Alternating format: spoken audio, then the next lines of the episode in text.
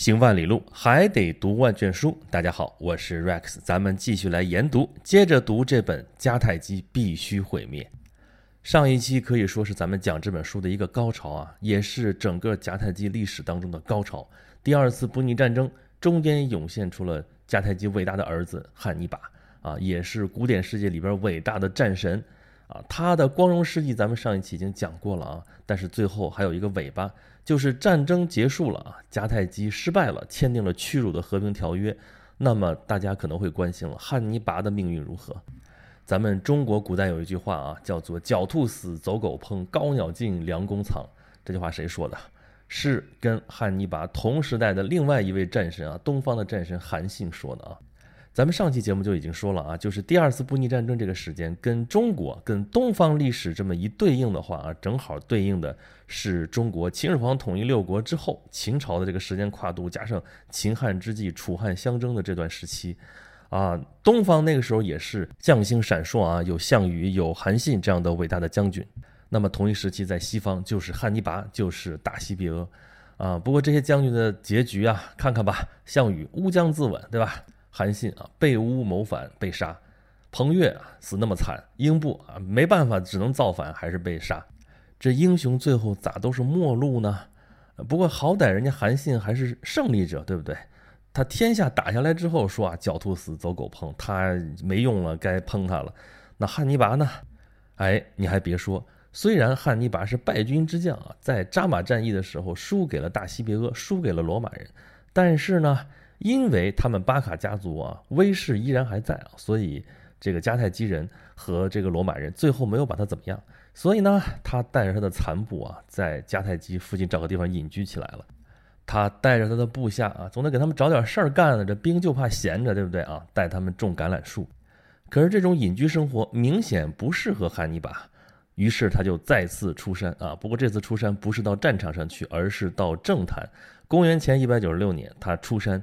当了苏菲特，苏菲特是迦太基的执政官了啊。很快他就会证明他这个苏菲特能量非常大啊。他干什么事儿呢？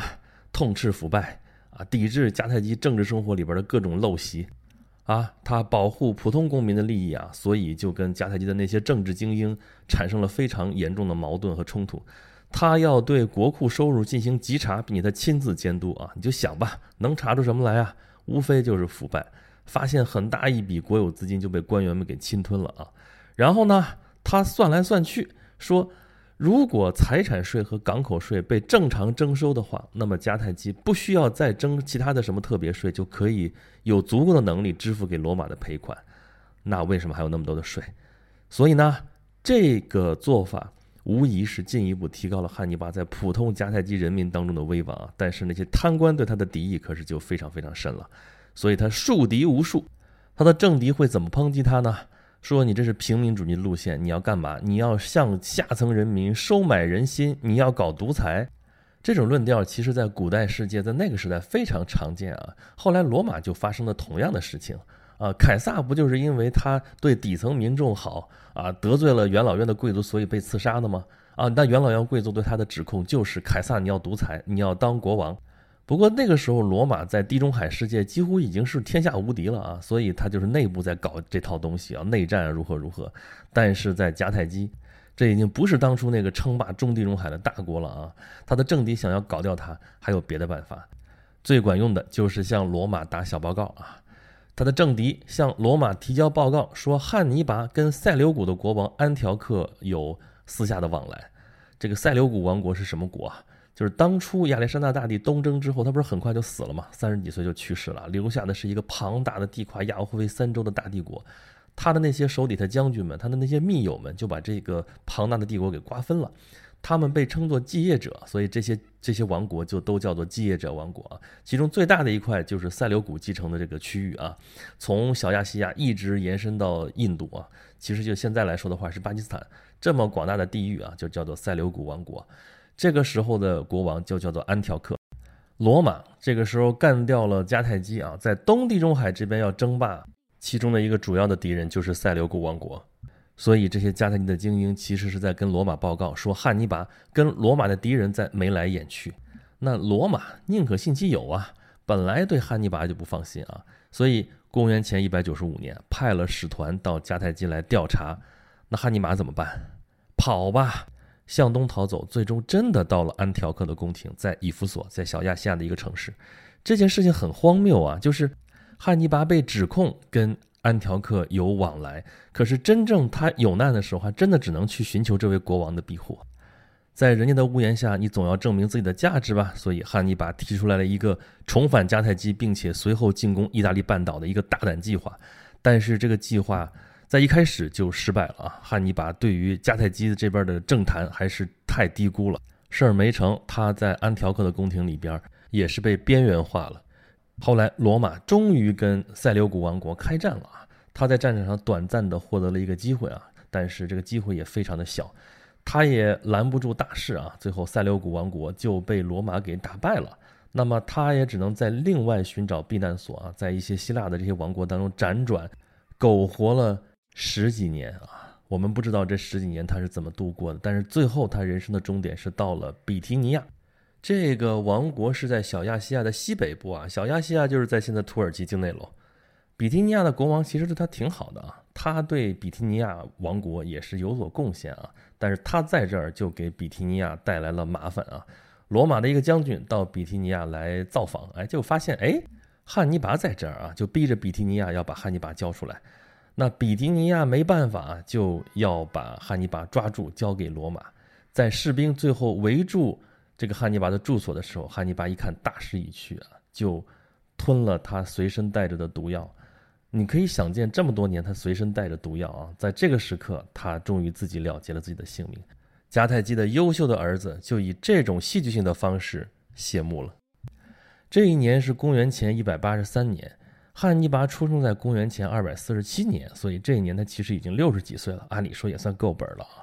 就在差不多同时，汉尼拔在战场上最大的敌人大西庇阿也去世了。他的晚年过得也很不如意啊！他发现，在他从非洲凯旋之后啊，对他所有的这些赞誉都慢慢的减退了。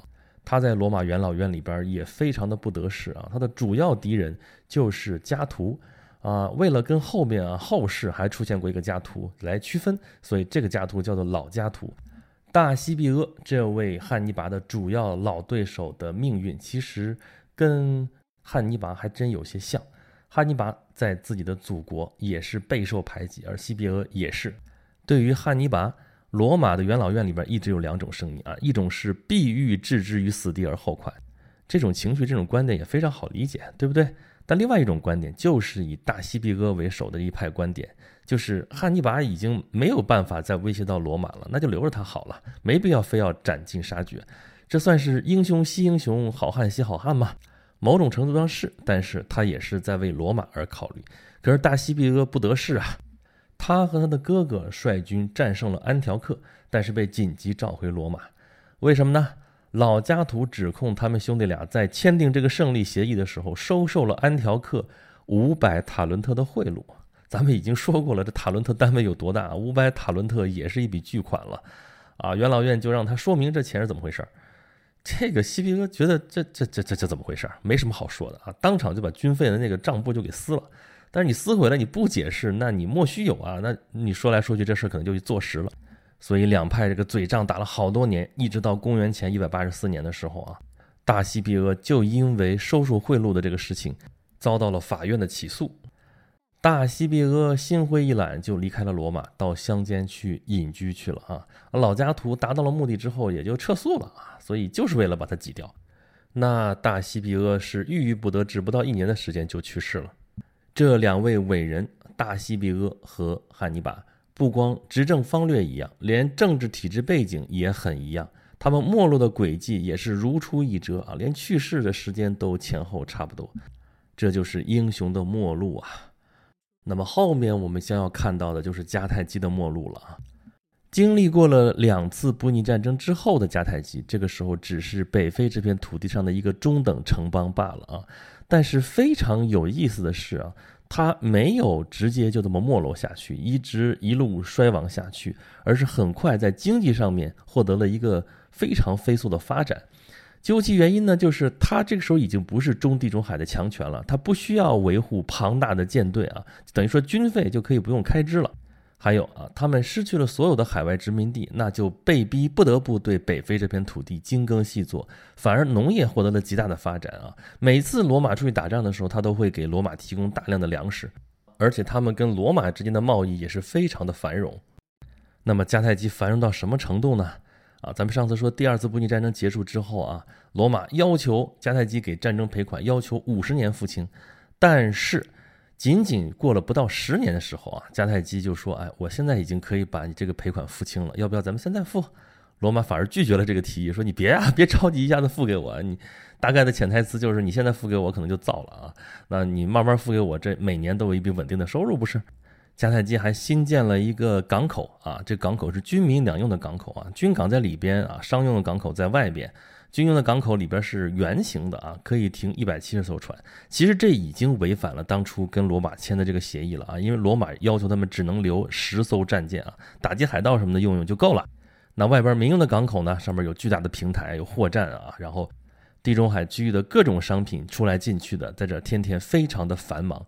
这就是第二次布匿战争之后的迦太基啊，居然一片欣欣向荣的景象，这就引起了罗马的警惕。不过罗马一开始啊，腾不出手来管他啊，他在干嘛？忙着打仗啊，东地中海各种希腊的这种国家啊，再去征讨。那么等罗马腾出手来的时候，就开始关注迦太基问题了。而迦太基这时候跟他邻居的关系也开始搞得非常非常的僵啊。那这个邻居就是努米底亚王国。努米底亚王国曾经跟迦太基关系非常好的，他们是同盟。在之前的战争当中，尤其是第二次布匿战争当中啊，汉尼拔的军队当中有那么几千努米底亚骑兵，这骑兵啊就是一支非常有力的机动部队，往往最后决定胜负的就是他们。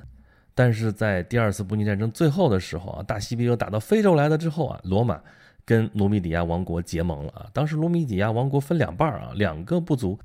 一个跟罗马结盟，一个跟迦太基结盟，当然中间关系比这个还要复杂，但最后结果就是迦太基败了啊，努米底亚最后变成了一个王国，啊，而他们是罗马的盟友啊，跟罗马的关系好，他们就要欺负迦太基啊，在蚕食迦太基的土地，迦太基在这个地方祖祖辈辈生活了几百年的土地，努米底亚就要吞并，那按照迦太基跟罗马签订的协议啊。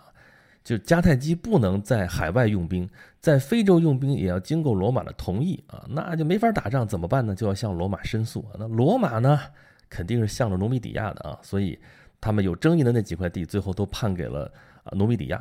努米底亚变本加厉啊，另外一块地也要啊，要来要去呢，要到这个迦太基就就恼火了，就开始要打，就跟努米底亚打了一架，打了一架，结果也没捞到便宜，而且还触怒了罗马。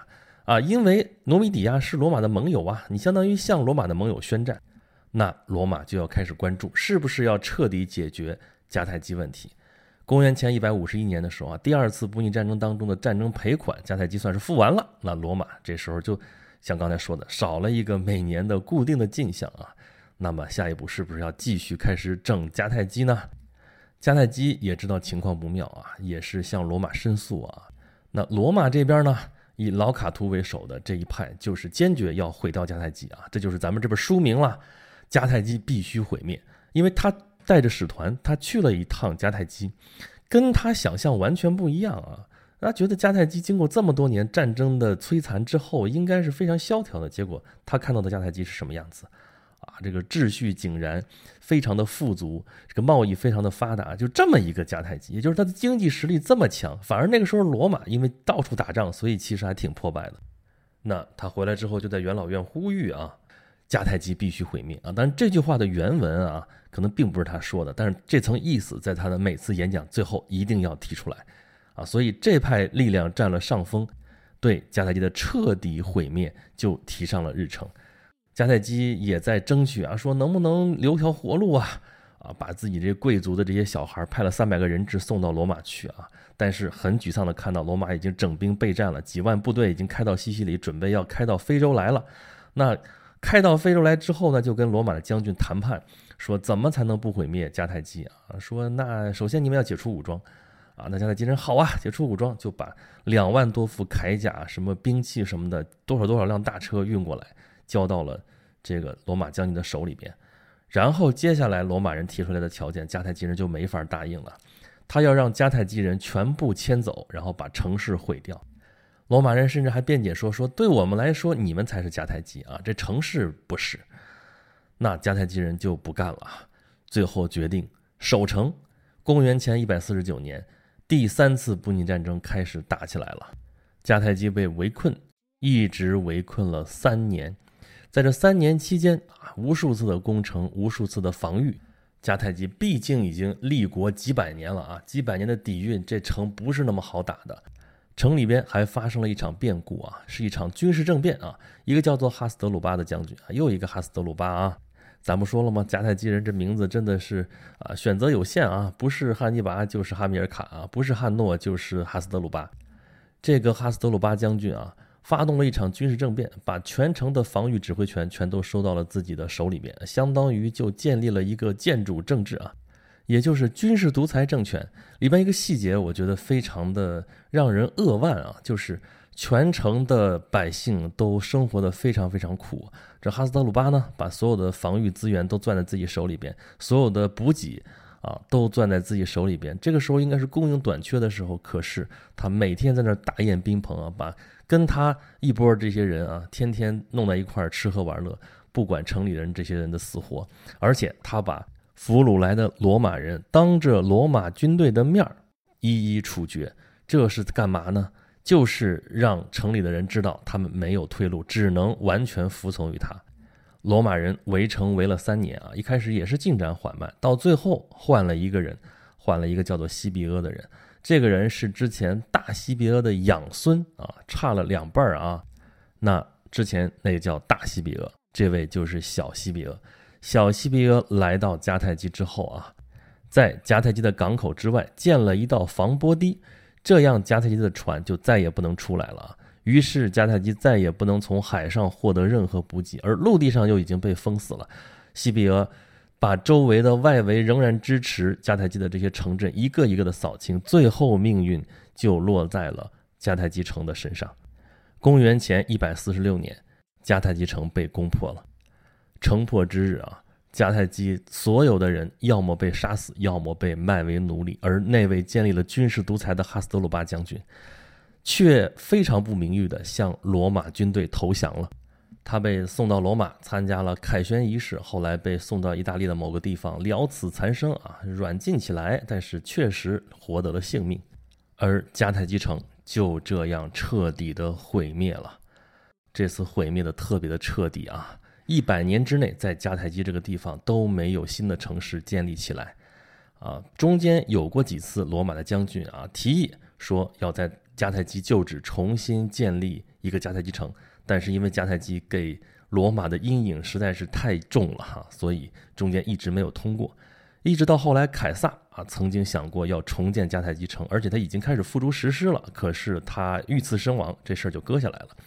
直到奥古斯都获得了罗马的大权之后啊，终于在他的治下重建了迦太基，这被认为是一个他和平主义的一个象征啊。这象征着，在他的治下，甚至像迦太基这样罗马人的死敌都可以获得和解。新建的迦太基城是罗马的阿非利加行省的首府啊，这是一个纯粹罗马的城市了啊。过去迦太基的那些印记啊，都已经消失殆尽，但是迦太基的幽灵仍然存在。据说小西庇阿在攻破了迦太基城的时候，他放声哭泣啊。周围人问他：“你哭啥呀？你是为迦太基的命运而哭泣吗？”其实他哭的不是迦太基，他是为罗马的命运而哭泣。他在哭，迦太基这么伟大的一个城邦，这么伟大的一个帝国，都有倒塌的一天。那么罗马呢？是不是下一个就该轮到罗马了？他这不是危言耸听啊，他在担心罗马的命运，因为失去了这样一个强敌之后，罗马很快就会自甘堕落下去。后来历史确实也是这样，没有了外敌，因为罗马基本上在古代世界已经所向披靡了。那么。祸起萧墙啊！罗马陷入了长期的内战。后来，古代世界的第三位战神凯撒，不就是从罗马内战当中崛起的吗？而随着古代迦太基城的毁灭，迦太基这个罗马在上升时期最主要的敌人，他的形象也是一变再变。从那种不守信用、那种阴险狡诈的形象，慢慢的变得不那么有攻击性了啊，慢慢的变得可以跟罗马这样的城市平起平坐。在公元二十九年到十九年的时候啊，维吉尔创作的一部文学作品叫做《埃涅伊德》，也翻译成《埃涅阿斯纪》，他就是把已经流传了很长时间的罗马建成的传说啊，加以文学创作，落在了纸面上啊，流传后世。在他的作品当中。罗马的建成的渊源是什么呢？是从特洛伊战争当中逃出来的特洛伊的王子埃涅阿斯。但是非常奇妙的是，他并不是从特洛伊直接去了意大利，他辗转居然到了迦太基，在那个地方跟迦太基建成的狄多女王还有过一段注定不会有好结果的恋情。而后来埃尼阿斯受使命召唤啊，从迦太基离开，辗转到了意大利，在那里建了一座城。后来，他的后代建立了罗马城。在这样一个故事当中，背信弃义的难道不是罗马城的这位祖先埃涅阿斯吗？而在这样一个建成的传说当中，都离不开迦太基，可见迦太基的幽灵跟罗马的历史就这么紧密地联系了起来。如果缺少了迦太基，如果把迦太基彻底从历史上抹掉的话，那么罗马这个民族。也就没有办法把它建成、把它建立帝国的这个历史说得圆满了。也就是说，迦太基它跟罗马的荣光永远的绑定在了一起。好了，用了四期节目，我们终于是把这本《迦太基必须毁灭》大概的意思跟大家说了一说。我不可能跟大家念这本书里边的内容啊，也不是按照这本书里边的这章节跟大家讲的。这本书非常的厚啊，有六百页啊。但是后面的这个索引还有这个参考文献就有几十页啊，所以你真正读正文的部分大概有五百多页，这仍然是一本非常非常厚的著作啊。